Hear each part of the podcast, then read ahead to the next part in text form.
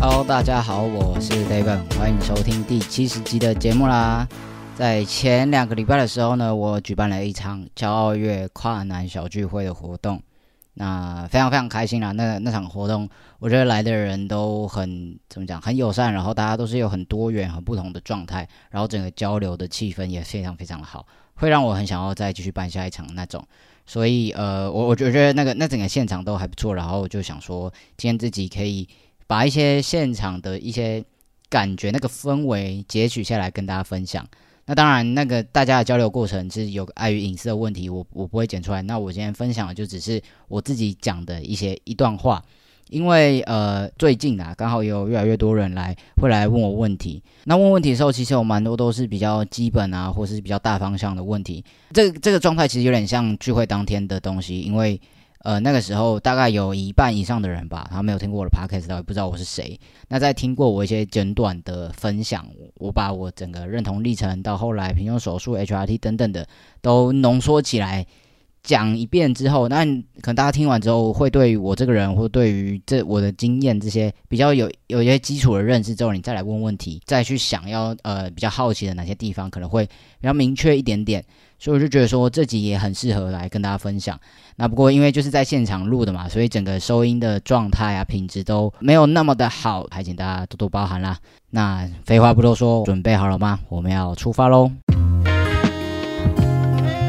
在场大家应该就是每一个人的自己的历程，或是大家认认同到你是跨男，或是你是非人，或是你自己的那个性别认同的过程，可能都不太一样。那对于我而言呢，我是那种从很小的时候就知道的那种感觉，但是很小的时候不是只说哦，我我一出出生下来，或者我在幼稚园的时候就觉得说哦，我就是跨男，我我超级知道这件事情。像我小时候是我外公外婆带大，就是隔代教养的家庭，对，所以那外公外婆的话，他们就会比较有一点性别刻板印象，或者说他们觉得男生就要怎样，女生就要怎样，所以我小时候是不能。穿蓝色的衣服，然后不能穿绿色的衣服，我一定要穿粉红色的衣服，然后我要穿那种蕾丝跟裙子的，然后连看卡通它都有规定。你们大家小时候看的卡通都是什么？哦，七龙珠。哎，小时候我就不能看七龙珠，就是这种，就是外婆就觉得说这个太打打杀杀，太男生了，不能看。然后我我以前很喜欢看那个暴走兄弟，大家知道吗？反正大家理解就是就是那种呃，我不能看太男生的，就什么游戏王那种的不行，然后什么海贼王也不行，然后我要看小魔女哆瑞咪，或者是一些校园娇娃，我不能看 Ben Ten，要看校园娇娃，大家懂这个概念。但后来我就发展出，也不是发展出，就是我到长大之后回去回想，才有一个想法或是感觉是说，诶，我以前后来变得说，别人问说你喜欢看什么卡通，或是你喜欢什么样子的卡通人物的时候。我第一个想法会是像，呃，我不知道大家看过《企鹅家族》吗？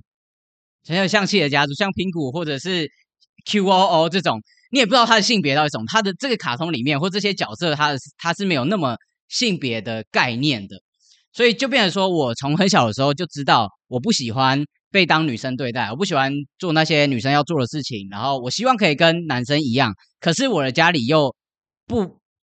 不允许我做这件事情，所以我就变成说，好像取一个中间值，然后找到一个我觉得比较舒服或比较 OK 的状态。这大概是我小时候那那个感觉。但那时候还不知道什么是性别，然后我也不知道我的认同是男生或什么什么什么的。一直到呃青春期的时候，大家应该青春期都是最崩溃的时候吧？我觉得今天这这场合就是大家可以来取一起来取暖。那那个时候也是经历过很多的挣扎，我还记得我妈会她把我拖去买胸罩的那那个那个故事，那一切都是非常的令人感到崩溃。然后还有就是月经来之类的，反正青春期的一切就让我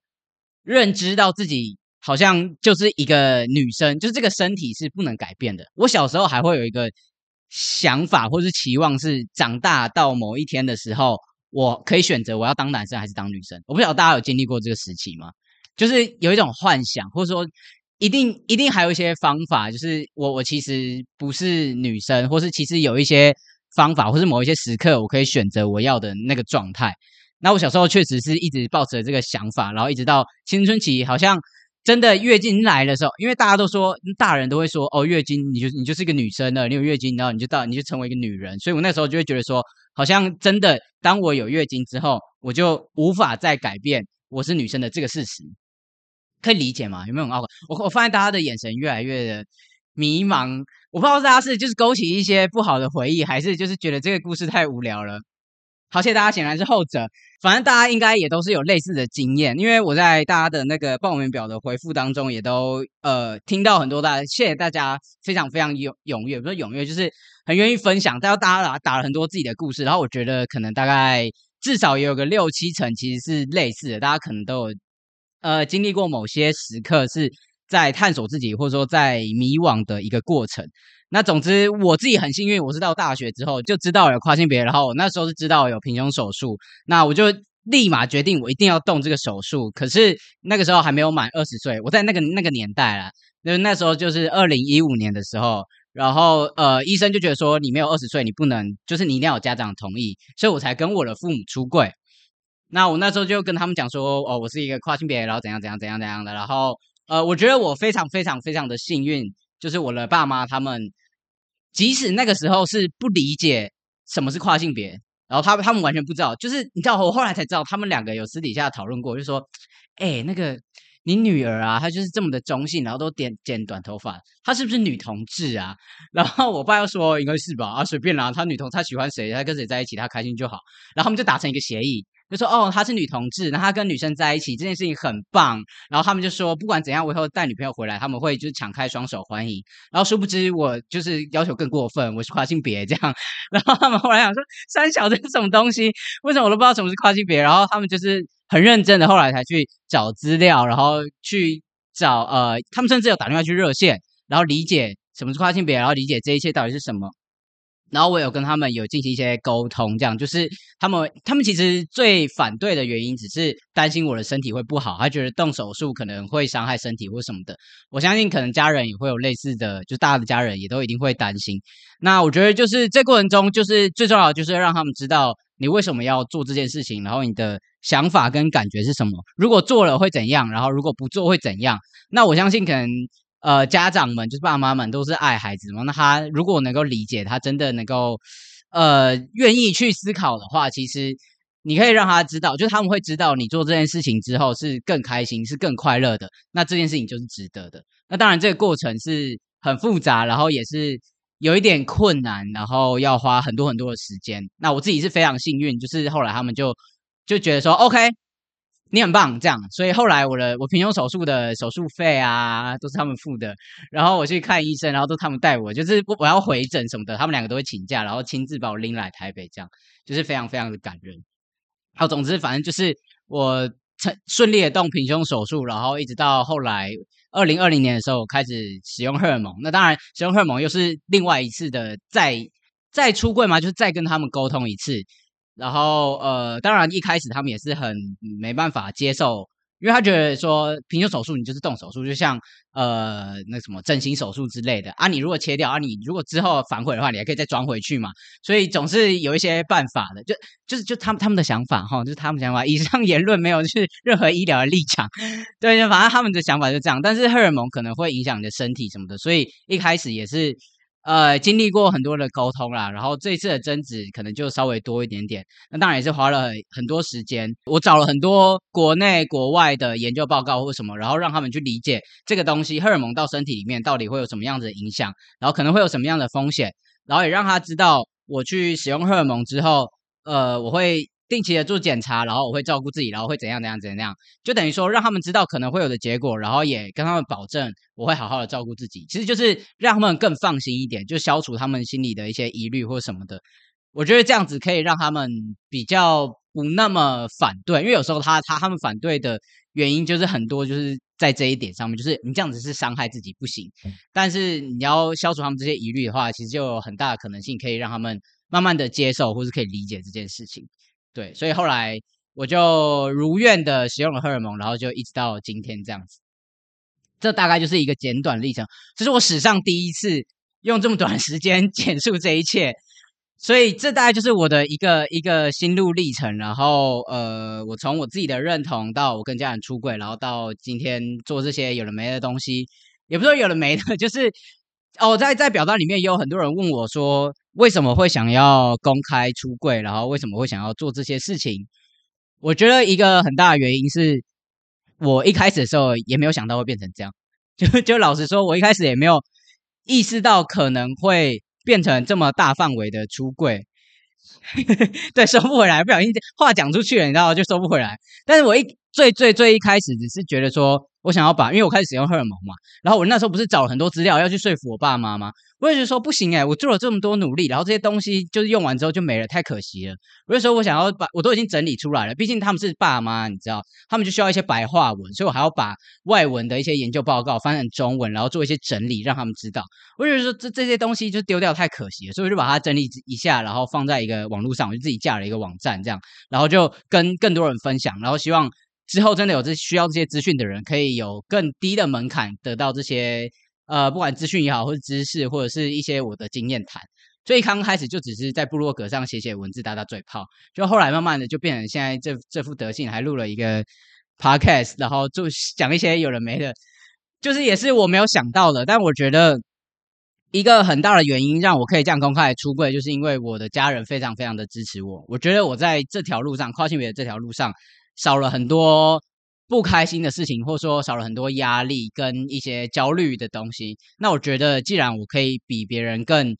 轻松的达到一些一样的目的的时候，我觉得我可以做一点什么去帮助其他更需要帮助的人。所以我后来就还是选择这样子出柜。但是不代表每一个人都要做这件事情，或者说你一定要到非常可以公开的说这件事情，你才是很 pass，或是你才是很成功，才是很对的。因为有很多人是。他觉得他跨过去之后，他就是想要过男性的生活。他对于跨男没有认同，他的认同是男性。大家可以理解这两个的的的差异，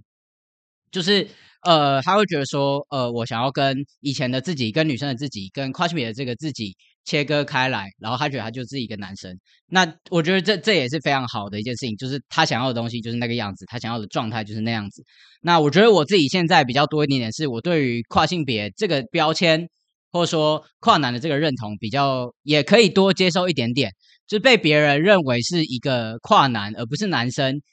这两个的有有一些细微的差异，但我觉得我好像也很可以接受，所以这样子的状态下，其实我自己现在在公司里面也是一个算是半出柜的状态，就是大家都知道，虽然我没有就是这样子。来，大家坐下来。来，我们今天会议室，Devon 是一个跨性别，没有，我没有这样大张旗鼓的讲。可是其实大家都默默知道。然后我们的互动其实也是很自然、很一般的。但当然，我可以感受到其中有一点点差异。那我觉得这些东西，虽然他们对我的这些互动有一点点不一样，跟一般的男生，可是我就觉得那是他家的事，就是他怎么对我是他的事。那我还是可以。对自己的认同很有自信，或者我觉得我就是一个男生，我不需要别人怎么样对我才可以是 OK 的，或是合格的这种感觉。对，所以我希望就是今天来大家，不管你在什么样子的状态下，或者是你是在什么样的阶段，你接下来想要做什么事情。我觉得最重要就是找到你自己想要的东西是什么。你觉得什么东西是好的，或是你觉得你想要达到的那个目标？那当然，那个目标或是那样子的一个状态是随时可以变动的。你可以今天想要这样，明天想要那样，或是你可以一直在不停的探索、不停的前进。所以它是一个没有固定，或是没有终点、没有答案的一个时刻。但大家就是去找自己想要的那个东西。然后我觉得跨男或者说跨性别也没有一定的标准。我现在长这样，然后或者说大家可能会看到，可能大树树哥他长那个样子，或者说还有很多其他人他们长那个样子，那那个是他们，但你们可以长出你们想要的那个样子。那当天呢，就还有一些提问的环节，所以我就接下来也把一些我回复的部分接取下来跟大家分享。哦，好，有一个问题是说，呃，我爸妈面对他们的亲友跟他们的长辈时是如何沟通的？我觉得这件事情。蛮有趣，然后我的我个人的这样子的 case 嘛，应该也是很特别不一样。就是我那时候不是要开始使用荷尔蒙嘛，然后我就跟我爸妈聊这件事情，然后后来我有聊到那家人怎么办？因为平胸手术就是我就是就可以说我天生就是没有奶之类的，就是可能看不出来。可是荷尔蒙一定瞒不住嘛，尤其是我声音可能会改变，所以那个时候讨论出来变成是，呃，我爸妈他们去跟他们的兄弟姐妹，跟我阿公阿妈，然后外公外婆讲这件事情。当然是是经过我的同意，就是我们讨论出来，然后他们觉得说由他们去讲，至少呃第一步的，如果真的这些人有一些恶意或什么的，他们可以挡在我前面的那种感觉，他们先去知道他们的想法或什么，然后去表达我们的立场，让他们知道。所以我觉得我爸妈就是 就是就他们也是做了非常非常多的努力嘛，或者说我不确定这个算不算牺牲，可是他们。独自的去面对这一些呃其他亲戚的看法或者是想法，那当然我也非常非常幸运，就是两边的家人至少啦，就是比较亲近的这一圈，就是他们的兄弟姐妹，然后他们的爸爸妈妈，就是这个算是一等亲、二等亲以内的这些家人们都蛮可以接受的，可能没有到哇你超赞这样，但是他们都也不会特别的说你这样很不好或什么，不会有其他的。呃，反对的言论或什么的，对。再下一个问题是，使用荷尔蒙等于经历第二次的青春期，然后这过程中有没有哪个时期或是哪个改变让我特别不自信？我觉得，呃，对我自己来讲，荷尔蒙给我最大的改变就是我可以我变得非常非常的有自信。然后那个自信不是来自于我外表的改变，或者说我声音的改变，我觉得就是。我对于我这个本人，Devon 本人就觉得哇，你超棒！我现在常常走在路上，都会觉得旁边的人在看我，是不是因为他觉得我很棒的那种感觉？我终于有点能够理解，就是那些臭直男为什么觉得每天觉得自己很屌。但我觉得这个这个自信是很有可能是因为我以前对自己太觉得这样子不好，因为我就是一个臭处女座，然后我对于任何事情都觉得一定要非常完美，所以我以前就会觉得我是一个很不完美人，或者是一个有缺陷的人。whatever，反正就觉得这样是很不好。可是我现在就觉得我我这样很好，即使我的外表可能没什么改变，我看起来还是像一个臭 T，然后我的可能身高还是超矮，我出去还是很常被辨认成女生，但是我还是可以觉得我这样很棒，我还是觉得我我就是男生，I don't care 你们怎么想。我觉得是 H R D 之后给我最大的改变。那当然中间还有一些不太舒服的，就是例如说大概半年到一年一年半的时候，那个痘痘是狂暴长的。啊，这个这一题也是很多人问哈啊，但是就没有办法，反正你就是会长，就是让它长，然后你就是可能大概我大概到一年半两年之后，就慢慢的比较平稳，就是适应那个过程。然后还有可能就是在变身的时候会有点破音之类的，这些可能呃，我觉得你可以说它是一个物理上的没有那么好，或者说是一点负面的影响。可是我觉得这些过程对我来讲，我不会觉得不自信，或是我觉得这是很不好的东西。我觉得这些都是对我来讲是很棒的改变。对，所以这在我自己身上，我觉得 HRT 之后对我有很多很正面的影响跟改变。那当然也不是说。呃，你只要就是用了荷尔蒙之后，你就会变得一百分超级赞。就是可能还还是有很多你人际上的问题，或是你对于自己的呃不认同或是不理解这些东西，可能也不是说你使用荷尔蒙之后就一定会改变。所以那个东西是你知道很多这个这个过程是很复杂，然后你要要去适应跟调试的。好，下一个问题，跟 T 的相处有改变吗？我后来我我跨出来之后就没什么 T 朋友。怎么讲？我曾经有一段时期是自我认同是女同志，就是在那个时候是我还不知道什么是跨性别，然后但那时候我交了一个女朋友，所以我就觉得说啊，那大家都说我们是女同志，然后就说我这样子外表比较阳刚的人是 T，那我就说哦，那那我应该就是 T 吧，就这样，所以就有一个那样子的一个时期。那我觉得也是因为那样那那一段时间有了这样子一个 T 的认同，然后我去跟更多的女同志。认识交朋友，然后我才慢慢的知道，我其实可能跟 T 是不一样的状态，然后才慢慢的 figure out 所谓的跨男，或者说我自己想要的那个状态是什么。所以我觉得那都中间都是一个过程，然后。现在跟 T 的相处好像也没有什么不太一样或什么，反正大家就是朋友。然后，但是我可以更明确的知道我自己是什么样子的状态，然后别人是什么样子的状态，然后我可以更理解或者说尊重大家不一样的想法。因为我以前就会觉得 T 就是所有人都想当的，所有的 T 都是想当男生，那你们怎么可以不想当男生？或是现现在很流行什么娘 T 或者是长发 T 或者什么？不是流行，等下我又要被攻击了。就是有不同的状态的人，我以前可能会完全没有办法理解，但现在好像可以慢慢的可以更敞开心胸的去去认识不同的族群，对，大概是这样。公共场所的适应跟同事或亲朋好友接纳程度。公共场所，反正我现在就是以男生的身份去任何地方，去男厕啊，然后去游泳池，然后我也是去男生更衣室，然后我也是裸上身。反正我现在就是一个男生的身份，所以也没有什么好觉得特别不舒服或什么。我觉得以我目前的状态，可是我现在已经 HRT 三年了，所以可能从一开始跟一刚开始用药，然后到一年、两年、三年，都是一个慢慢的去练习跟寻找的一个过程。然后可能第一次进去的时候会有点紧张，可是后来就慢慢的就觉得哦很自然。我现在前几天我回想起来，呃，因为我们在聊天，然后聊到以前的高中，然后就在聊呃我以前高中有没有就是性别友善厕所这个这个措施，然后我就在想，哎，我以前到底都去哪一个厕所，是使用哪一个厕所？然后我才想起来，呃，我好像以前是用女厕的那种感觉，可以理解吗？就是我现在已经习惯到，我好像从出生以来都是一直使用男厕的那一种习惯。所以这东西其实是有一个改变或者说适应的一个过程，对。然后同事或亲朋好友接纳程度这件事情，就是我就觉得我上辈子一定是什么钢铁人或者是什么蜘蛛人，拯救了很多的人。因为我现在时至今日遇到的身边的朋友也好，或是同事也好，或者是所有我遇到的人都非常的友善。我这还没有遇过，就是会指着我的鼻子骂说你这个变态或者什么什么，你这个人很奇怪之类。然后我小时候也从来没有接受过霸凌，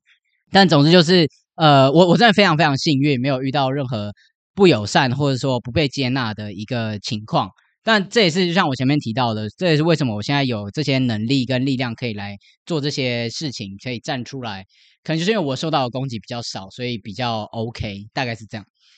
然后哦。哦，问到摘除这个，对了，我忘记提，也有很多人问摘除这件事情。呃，我其实前几集有聊到我对于摘除的这个想法，我没有，呃，怎么讲？就是我也很幸运，是我对于子宫卵巢或者说器官没有太大的焦虑。我觉得它在我的身体里面。很 OK 吗？就是我我没看到他，我就觉得没差，随便你就在那边，你也不爱到我，我也不爱到你，就这样。可当然有些人会觉得他在身体里面，他就觉得很焦虑嘛，因为那个是属于女生的器官，他觉得在身他的身体里面，他就觉得很焦虑不舒服，所以他会想要去把它拿掉。那我自己是没有那么大的焦虑，所以我就觉得现在有点像是相安无事的状态。那再加上去动手术需要一笔。需要笔钱，然后我的工作也要中断，但是我现在就是在一个就是事业的成长期，然后我没有很想要就是就是中断这个我我现在的这个这个工作这样子，然后再加上呃动手术可能会有一定的风险等等的，所以我目前的考量是还没有要动手术，目前，但目前，但是可能在换证上面会有一些就证件性别上面还是会有一些困扰，所以。也许某一天，就是未来的某一天，然后有有时候可能，呃，我觉得存够钱了，或是我觉得工作 OK，或是我自己评估觉得需要的，那我就还是会去动手术，然后还是会需要换证等等的。所以我的我目前的状态大概是这样啦，我还没有动手术，我没有换证，所以我现在就是性别还是女生，然后现在还没有想要摘除，但是可能未来会，大概是这样的一个状态。哎，有一个人问说，HRT 之后有记忆衰有没有记忆衰退？哎，我但我自己的感觉是。呃，也不是说我自己感觉，就是我前阵子就是跟一群跨男的朋友，也不是前阵子，就之前跟一群跨男的朋友聊天的时候，我们记忆这件事情好像还好，可是我们有明显的感受到一件事情是脑袋的词汇量变少了。哎，我看到很多人点头，哎，这件事吧，这件事情是很科学，就是好像 HRD 之后，然后你就是脑袋里的词汇量变少，就是我以前可能要形容一件事情或一个东西，我可以很滔滔不绝，或者我可以很快的。拿出一些比喻啊，或者是形容词或什么的，可是我觉得现在没有办法那么迅速，然后我讲话就会一直那个这个，然后哦，就是还有那个，大家可以感受到吧？其实我刚刚讲话一直也是这样，然后我觉得这是跟以前有蛮大的一个差别。然后我记得我之前好像依稀 maybe 有做过一篇，好像一篇贴文吧，还是 IG 的线动，就是真的有研究去看，就是那个跨性别者 HRT 之后脑袋的那个语言区。其实它的那个活细胞活跃度就是有下降，就是跨男 HRT 之后，好像真的有这件事情，大家有兴趣可以再去找来看。有有人问说，可不可以分享一下，就是那个拿打荷尔蒙前证照的医院？呃，这个问题应该是那个评估吧？对，评估的话，呃，不管了，反正评估或手术的话，大家可以上热线的官网。然后热，大家知道热线吗？知道吧？我今天在这个场合应该不用太基础，就是同志咨询热线，对对对，那个那个他们的官网，然后它有一个专区，有就是那个医生们，就是性别友善医生，不管是精神科评估的，或者是手术的，或是 HRT 的，上面都有，大家可以再去看一下。好了，那这一集差不多就先到这边啦，剩下我们现场那些交流的部分呢，就留在当日了。没来参加的朋友就不好意思啦，下一次如果有机会再举办的话，大家还是把握机会一起来参加，好不好？那这一集差不多到这边。如果对于 Devon 对于这节内容或对于整个阿塔拿的跨旅程任何的问题，任何想知道的事情，都非常欢迎在下面留言，或是到 IG 私讯我。那阿塔拿的跨旅程不定期出发，我们就下一集再见喽，拜拜。